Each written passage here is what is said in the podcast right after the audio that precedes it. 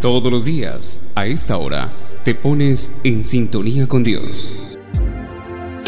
Este es un espacio diseñado exclusivamente para usted que en esta mañana desea ponerte en sintonía con ese amigo incondicional que nunca falla, Papá Dios. En sintonía con Dios. Bienvenidos.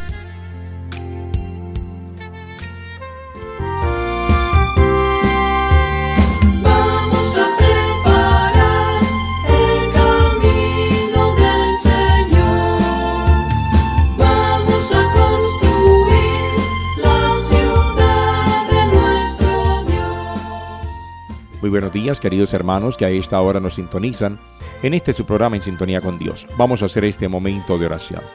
Amado Dios, en este día me acerco hasta ti y hoy más que todos los días mi corazón se engrandece de bondad y fortaleza, porque me siento muy feliz por tu amor, por tu paz, por tu presencia y por tus bendiciones. Te amo y siento que nunca quiero fallarte. Gracias Padre Celestial por cuidar de mí, de mi familia y por todo aquello que tú nos brindas, sin límite ni reparo.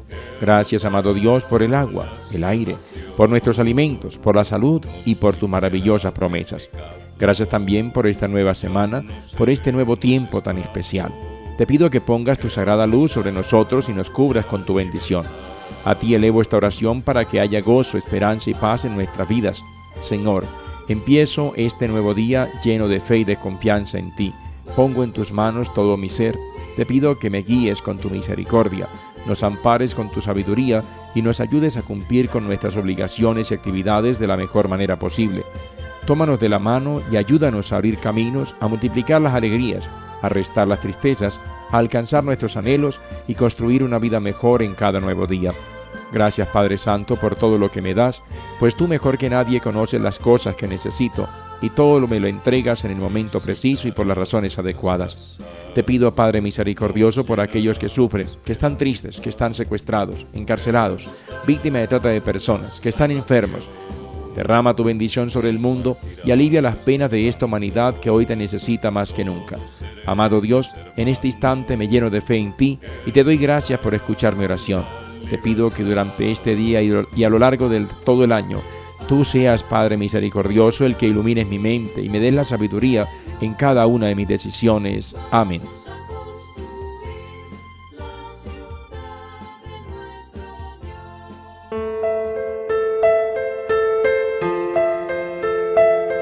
El Evangelio para hoy. Del Santo Evangelio según San Mateo, capítulo 7, verso 21 al 27. En aquel tiempo dijo Jesús a sus discípulos, No todo el que me dice Señor, Señor entrará en el reino de los cielos, sino el que cumple la voluntad de mi Padre que está en el cielo. El que escucha estas palabras mías y las pone en práctica, se parece a aquel hombre prudente que edificó su casa sobre roca. Cayó la lluvia, se salieron los ríos, soplaron los vientos y descargaron contra la casa, pero no se hundió porque estaba cimentada sobre roca. El que escucha estas palabras mías y no las pone en práctica, se parece a aquel hombre necio que edificó su casa sobre arena. Cayó la lluvia, se salieron los ríos, soplaron los vientos y rompieron contra la casa, y se hundió totalmente. Palabra del Señor. Gloria a ti, Señor Jesús. Toda relación que se preste sana ha de empezar a construirse sobre cimientos sólidos. Aquellas que emprendemos con nosotros mismos, con Dios y con los demás, necesitan de una casa construida sobre la solidez de buenos cimientos. Nada puede mediar de interés egoísta cuando emprendemos un camino de relación.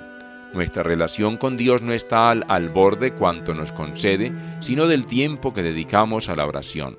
Lo que conceda o no está en la libertad de Dios. La relación con uno mismo está al servicio del crecimiento personal. Se necesita escuchar todo cuanto nos sucede, lo que necesitamos y hacer una apuesta por el coraje de vivir. La relación con los demás necesita de una mirada sólida para identificar en mi camino de encuentro a quién tengo delante, cuáles son sus necesidades, con qué se identifica, cuál es su amor y su razón de vivir y cuál es la esperanza a la que se siente llamado. Construir sobre roca, como dice Jesús en el Evangelio, identifica a la persona prudente. y la prudencia se basa en la escucha, por un lado, y en la obediencia, por el otro. La obediencia debida a Dios para cumplir su voluntad, la obediencia debida a los hermanos para comprender sus necesidades, y la obediencia debida a nosotros mismos para comprender qué es lo que realmente nos está sucediendo. Pidamos a Dios que en este tiempo de espera, tiempo de adviento, estemos atentos a las necesidades de nuestros hermanos, sepamos mirar e identificar lo que oprime a cada uno de los que nos rodean y poder emprender un camino juntos hacia la liberación que Dios nos propone en su Hijo Jesucristo, el esperado de todos.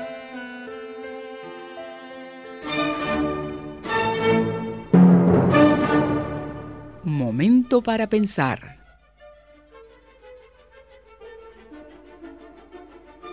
La complacencia es el despertar del corazón, el amor es la acción. San Francisco de Sales.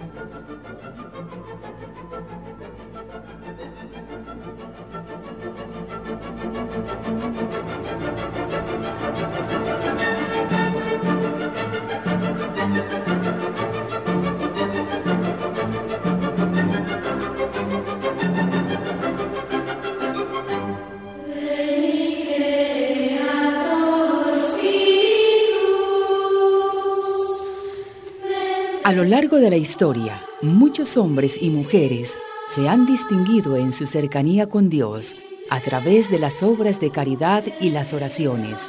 Estos se han llamado santos. Hoy les compartimos la vida de uno de ellos.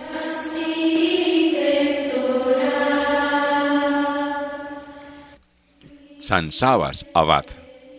Este santo fue uno de los monjes más famosos de la antigüedad. Nació en Turquía en el año 439. Era hijo de un comandante del ejército, el cual tuvo que partir a lejanas tierras y lo dejó confiado a un tío. Pero este lo trataba muy mal y el niño de ocho años se fue a donde otro tío. Mas el segundo empezó a pelear con el primero exigiendo que le debían pasar a él la herencia del niño si querían que lo educara. Y entonces el joven Sabas, amigo de la paz, se fue a un monasterio. Después los dos tíos se arrepintieron de lo mal que lo habían tratado y lo llamaron otra vez a que administrara sus cuantiosos bienes, pero él ya estaba hastiado del mundo y no quiso volver a él. Después de pasar varios años como monje muy ejemplar en su tierra, dispuso irse a Jerusalén para aprender la santidad con los monjes de ese país. Y allí a varios kilómetros de Jerusalén se hizo una celda, cerca de los otros monjes anacoretas, y se dedicó a una vida de oración y penitencia. Como era el más joven y forzudo de los monjes, acarreaba el agua desde bastantes cuadras de distancia, conseguía la leche y trabajaba diez horas al día haciendo canastos para vender y con eso conseguir los alimentos para los más ancianos y débiles. Había días en que tejía hasta diez canastos. El más estricto y santo de los monjes de los alrededores, San Eutimio, lo invitó a irse a pasar los cuarenta días de la cuaresma en el desierto donde ayunó Jesús, y a dedicarse allí a ayunar ellos también. Sabas empezó con gran fervor, pero a los pocos días cayó desvanecido de tanta sed a causa del intenso calor. San Eutimio oró con fe y apareció por allí cerca un nacedero de agua, y así logró no morir de deshidratación. Después de muerto San Eutimio, repitió Sabas muchas veces en su vida la práctica de pasar los cuarenta días anteriores a la Semana Santa ayunando en el desierto donde ayunó Jesús. Es terrible penitencia que solo resisten quienes tienen una gran resistencia física y mucha oración. Sabas pasó cuatro años seguidos en el desierto sin hablar con nadie, pero luego empezaron a llegar monjes a pedirle que los dirigiera hacia la santidad y tuvo que dedicarse a ayudarlos a conseguir la perfección. Llegó a tener 150 monjes cerca del Mar Muerto. Como por allí faltaba el agua, un día el santo vio pasar a un asno y mandó excavar en ese sitio y apareció una fuente de agua que dio de beber a muchas gentes por bastantes siglos. Cuando tenía 50 años fue ordenado sacerdote por el arzobispo de Jerusalén y nombrado jefe de todos los monjes de Tierra Santa. Con la herencia que le dejaron sus padres construyó dos hospitales. Por tres veces fue enviado a Constantinopla, residencia del emperador, a obtener que éste no apoyara a los herejes y que favoreciera la Tierra Santa. La primera vez, como iba vestido tan pobremente, los guardias del palacio dejaron entrar a los demás enviados menos a él. Pero cuando leyó la carta del arzobispo de Jerusalén, en la cual le recomendaba a Sabas como el más santo de los monjes, El emperador preguntó por él y tuvieron que irse a buscarlo. Lo encontraron en un rincón dedicado a la oración. El emperador ofreció a los visitantes que pidieran los regalos que quisieran.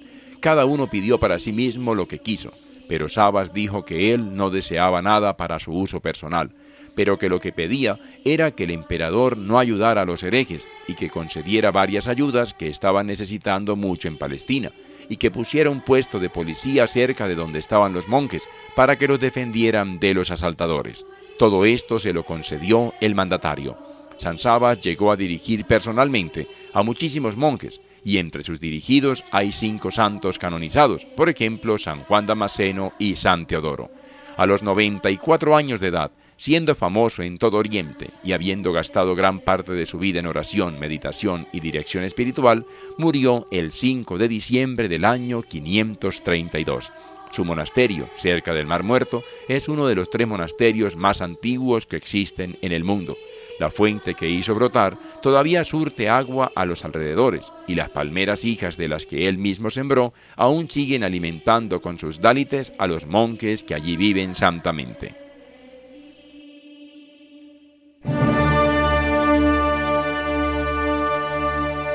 Motivación para este día. Vive este día a plenitud. Hoy es el único tiempo con que cuentas. El presente día es un tesoro de valor incalculable. Aprovecha al máximo cada instante.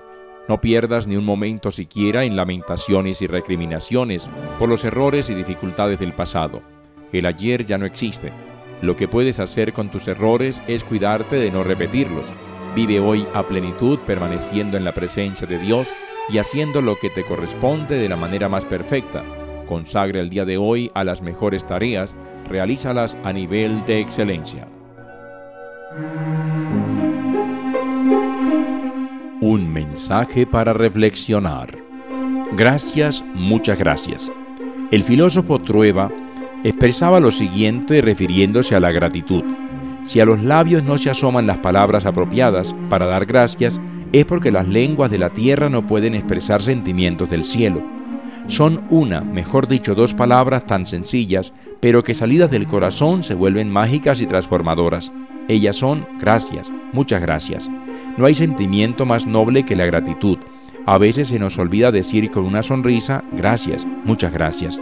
A quien nos hizo la comida, a quien nos arregló la ropa, a quien nos cede el paso, a quien nos brinda compañía, a quien nos ama y a quien nos critica o corrige, justamente porque nos ama. El siguiente es un mensaje que envió una señora que sabe del amor y de dar gracias solidarias, doña Gloria de Molina. Oh Dios, te doy gracias, porque mi hijo que no limpia su cuarto, pero está viendo la tele, porque significa que está en casa y no en las calles. Por los descuentos en mi sueldo, porque significa que estoy trabajando.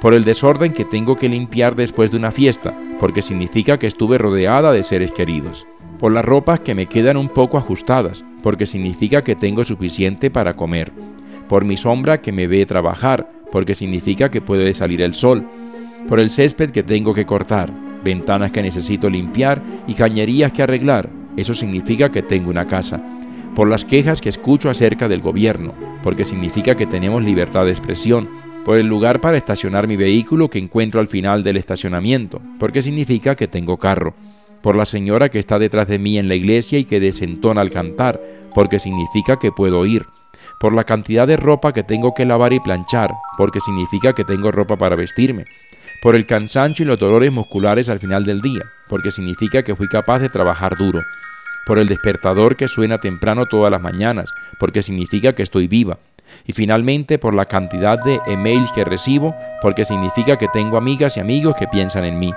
Cuando pienses que en la vida todo te va mal, escucha nuevamente, dar gracias.